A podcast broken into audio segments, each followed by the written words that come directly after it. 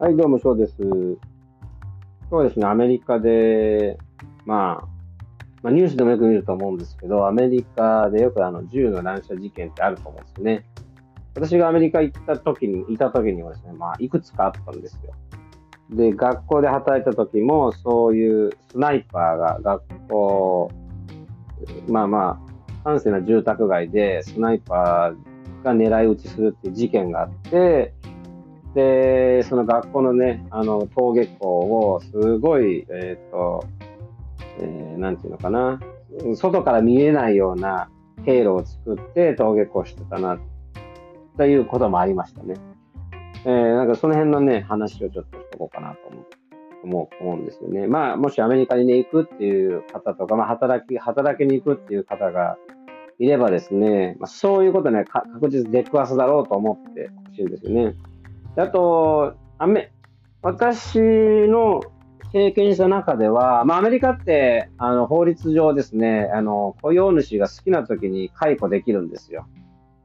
で、日本でのなかなか解雇する、至るまでね、すごく従業員っていうのを守っている法律があるんですけど、アメリカはそんなことはなくて、えー、やめさせたいと思った時にやめさせることができる。なので、今日突然呼び出されて解雇されたってことはよくニュースでも聞いたりしますよね。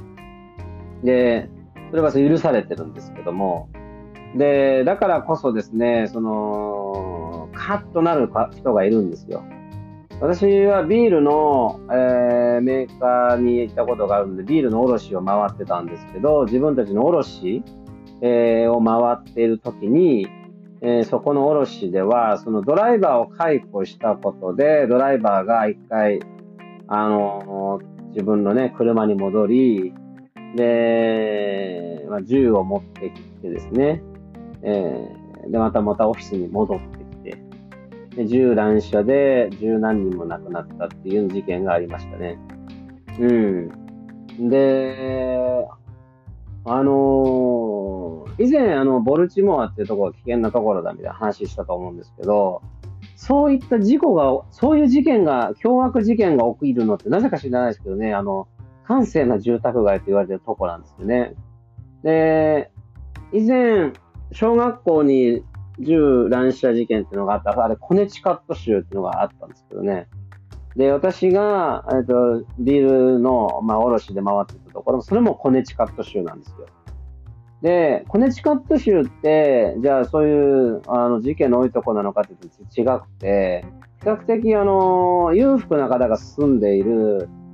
エリアなんですよね。確かね、ニューイングランドって言われてた地域じゃないかなと思うんですよね。なんかボストンとか、コネチカットとか、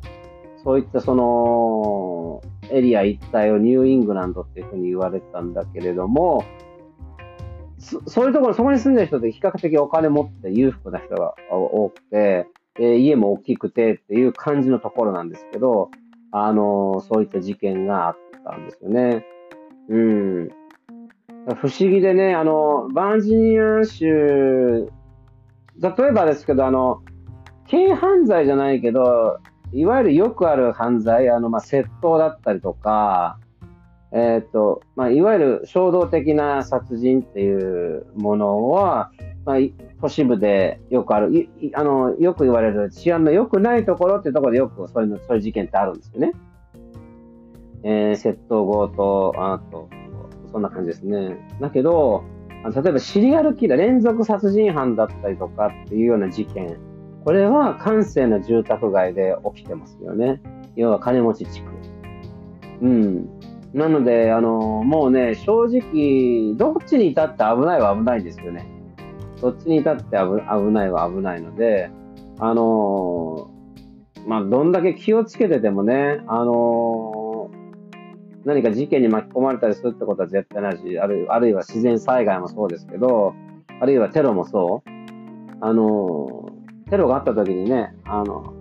日本の人ね、知り合いとかね、気をつけてねって言われるんだけど、ああいうのって突然来るし、どう気をつけていいかわかんないですよね。うん、だから、気をつけようがないとは思うんですけど、まあそういうことって起こりうる、いつでも起こりうるますよっていうことをですね、ちょっと頭に手に解いてくれたらなと思いますね。あの、銃の乱射事件っていうのは、あの、私の経験上比較的、あの、閑静な住宅街近くが多かったですよっていう話ですね。まあ、あの、また何かね、そういったニュースがあれば、ニュースというか、まあ、あの、話があれば、ね、またシェアしたシェアしたいと思います。それでは今日はこの辺で。